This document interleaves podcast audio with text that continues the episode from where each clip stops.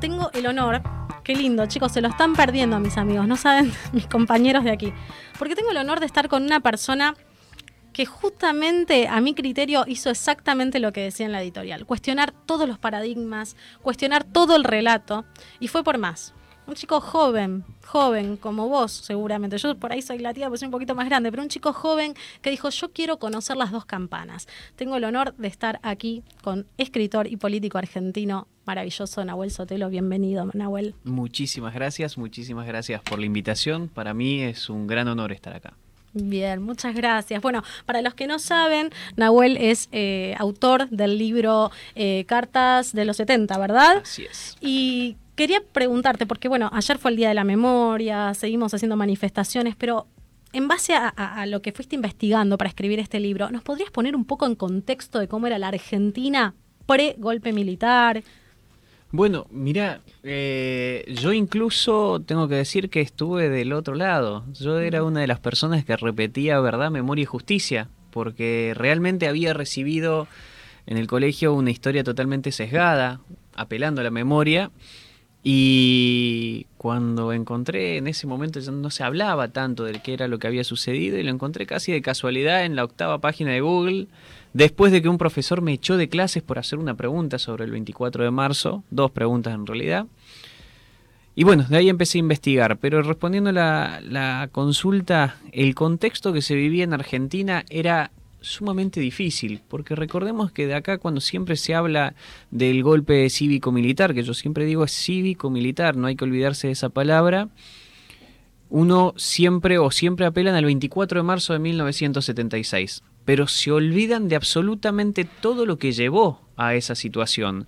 A esa situación, por ejemplo, en 1960 en Argentina, es decir, 16 años antes del golpe cívico-militar, la guerrilla argentina, en los, los grupos subversivos, se cobraban la primera víctima, que era Guillermina Cabrera Rojo, de tan solo tres años porque parece que cuando se habla del 24 de marzo se olvidan de esta parte y se olvidan de todos los ataques subversivos que había en aquel momento, que en Argentina fueron grupos guerrilleros que se armaron para gobernar. los medios locales en el 75 publicaban una estadística de que un argentino, el diario La Opinión, un argentino moría cada cinco horas, cada cinco horas había un argentino que moría a causa de los ataques subversivos y cada tres horas explotaba una bomba en algún lugar del territorio argentino. Es decir, estos grupos, estos grupos subversivos, no tenían ninguna, ningún reparo a poner bombas en jardines, en cines, obviamente en comisarías, en lugares donde estaban los, los miembros de las Fuerzas Armadas, y todo esto iba llevando a lo que al final se vivió en el 24 de marzo del 76. Pero hay un, hay un dato que a mí no me gusta olvidarme, que es que en Argentina, porque muchas veces te dicen, obviamente estamos todos de acuerdo que los desaparecidos fue terrible y fue un error y nadie puede justificar, por lo menos yo creo que nadie que esté cuerdo puede justificar el, eh, el, accionar de desaparecer a las personas. En absoluto. Ahora, también no hay que olvidarse, porque muchos dicen, no, bueno, pero los hubieran juzgado. Para, en Argentina sí se los juzgó. A los guerrilleros, a los subversivos se los juzgó. Se, de hecho, se creó una cámara de en, lo federal, eh, en lo penal, en una cámara federal, que solamente se dedicaba a enjuiciar con todas las garantías legales a los, a los miembros de los grupos subversivos que realizaban ataques. Esa Cámara estaba compuesta por ocho jueces. De esos ocho jueces, bueno, se llevó a, juicio a miles de personas. De hecho, hubo hasta 2.200 causas que fueron con sentencia firme. Había 2.200 presos subversivos que se los había juzgado con todas las garantías de la ley. Cuando asume Héctor Cámpora, aquellos que hoy en día levantan la bandera, que uno hace historia y se da cuenta de por qué. Pero Héctor Cámpora, el mismo día que asume, el 25 de mayo de 1973, por decreto, por decreto, manda a alargar a todos los presos subversivos y también incluso se van delincuentes, se fueron violadores, narcotraficantes, pero abrió las cárceles. Obviamente esos guerrilleros, esos subversivos que salían a la calle se sentían totalmente impunes. Ese mismo día en Buenos Aires se queman 13 colectivos donde viajaban trabajadores, se queman 13 colectivos, se ponen bombas, se saquean supermercados y por supuesto había ocho jueces que obviamente iban a estar temblando porque eso sucedía a través de una orden del Poder Ejecutivo. ¿Qué sucedió? Siete de esos jueces se tuvieron que exiliar del país y uno que dijo yo no me voy de Argentina terminó muerto en un ataque por montoneros que fue el juez Quiroga, dejando a dos niñas sin su padre y a una mujer totalmente viuda. Entonces, hay, muchísimos, hay muchísimas cosas que por ahí no nos cuentan, por ahí nos ocultan, por ahí, eh, obviamente, con, con, malas intenciones, por supuesto, porque hoy vemos que levantan la bandera de jóvenes idealistas. Jóvenes idealistas esos jóvenes idealistas estaban preparados para matar, torturar y secuestrar. Recordemos también que en Argentina, Argentina entra en problemas diplomáticos porque es en el mismo país donde se mata a un cónsul de Gran Bretaña. Se lo, se lo secuestra, se lo tortura y se lo asesina a un cónsul de Gran Bretaña. Eso trajo muchos problemas, también un cónsul de Estados Unidos. Ese era el nivel de violencia con la que se vivía en Argentina previo al golpe cívico-militar. De hecho, fue tan así que el golpe cívico-militar contó con el apoyo civil de la sociedad. Mirá qué loco porque me lo contás ahora, ¿no? Y ponemos este marco histórico para lo que fue el golpe cívico-militar. Pero me viene a la cabeza Nisman, me viene a la cabeza lo que pasó el año pasado, que quedaron muchos presos en libertad. Es como que nada cambió, ¿viste? Es increíble, es un loop del que no salimos.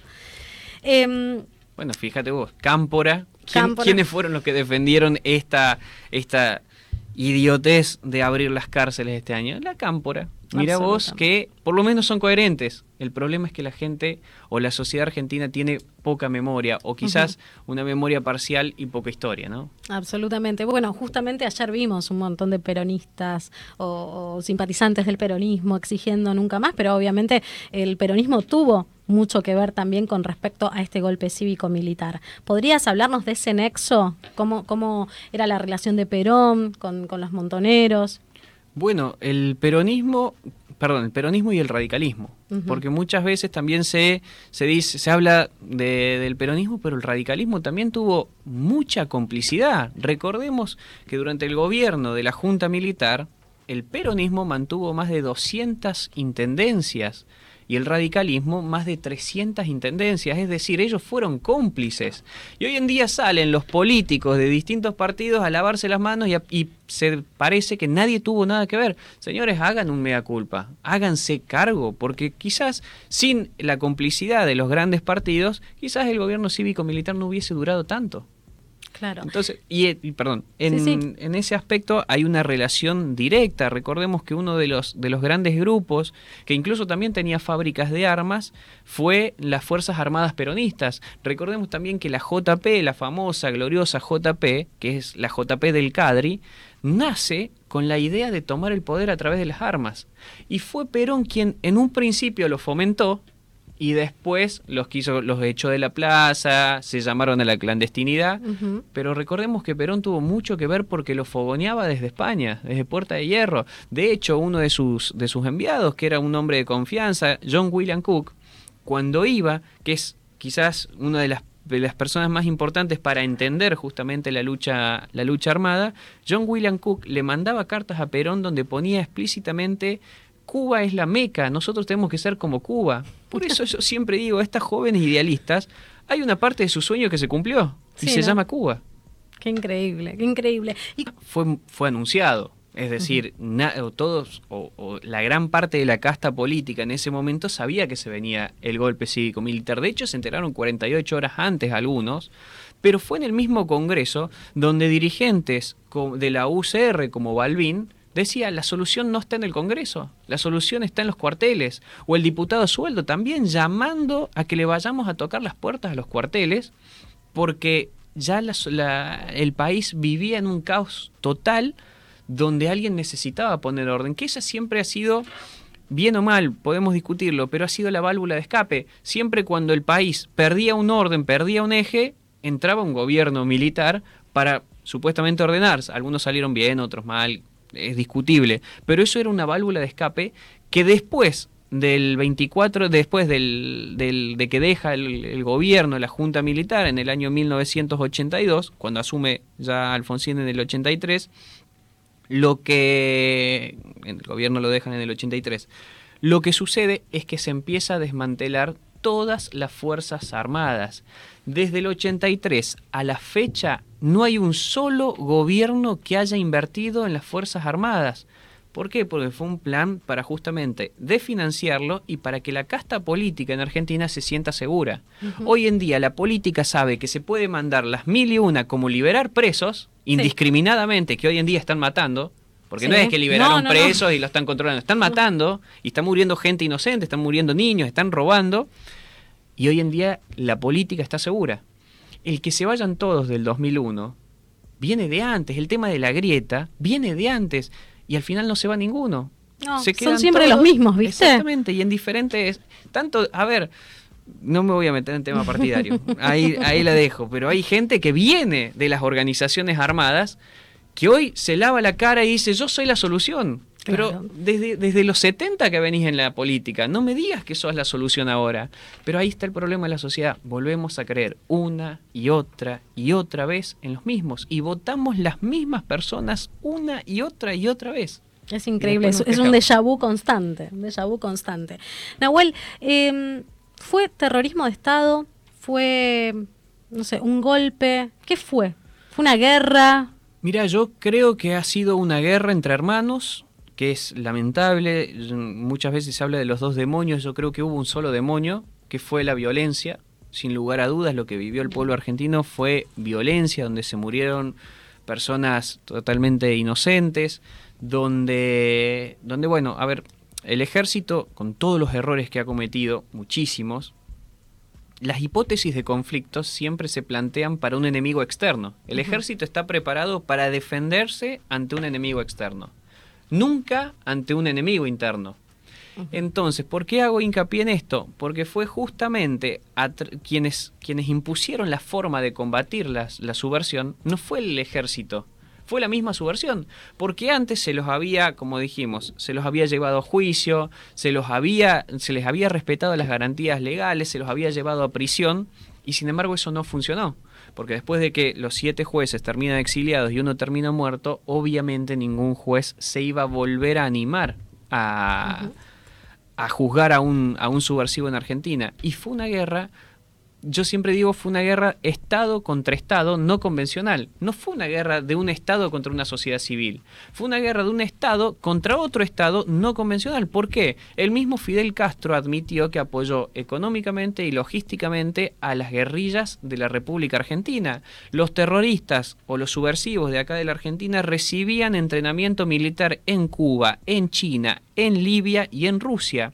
De hecho, era tanto el, nivel de por así decirlo, de la, de la, subversión, que en sus fábricas de armas, recordemos que ellos fabricaban sus armas que muchas veces eran mejor tecnología que la que tenían los militares. Había un lanzagranada que, eh, que fabricaba montoneros, o la misma ametralladora, la, J, JCR-1, que eran ametralladoras que eran buenísimas en, en cuanto a poderío armamentístico que las fabricaban ellos. Pero era tanto el nivel justamente de todo este apoyo que Montoneros incluso tenía una fábrica de armas que ellos habían inventado, que entraba en el, una fábrica de bombas, que entraba en el garage de una casa, algo que era muy avanzado para la época.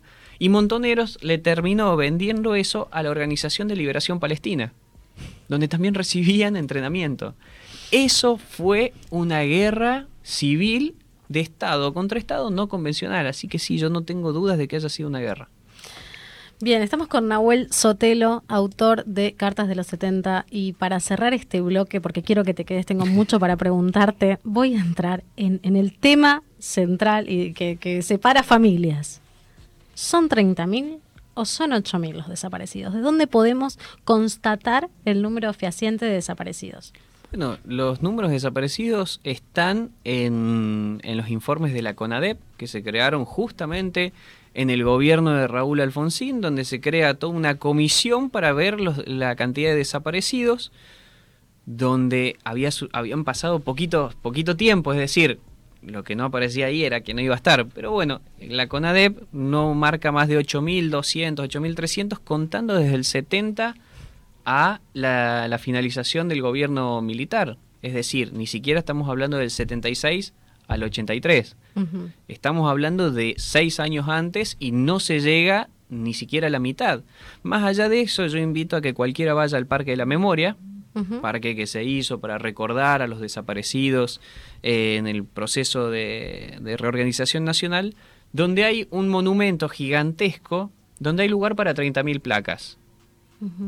El 30% tiene nombre y apellido, entre los cuales hay casos como el de Fernando Aymal, que yo la otra vez lo encontré justo casi sin querer, encontré el caso de Fernando Aymal, que, que lo menciono ¿por qué? Porque el caso de Fernando Aymal es un caso donde la organización a la que él pertenecía, que era Montoneros, le, le dicta un juicio popular, porque ellos tenían su propio sistema legal, por, eso, por eso digo, estaban preparados para gobernar, tenían su propio sistema legal, lo lleva a juicio y el dictamen es un fusilamiento.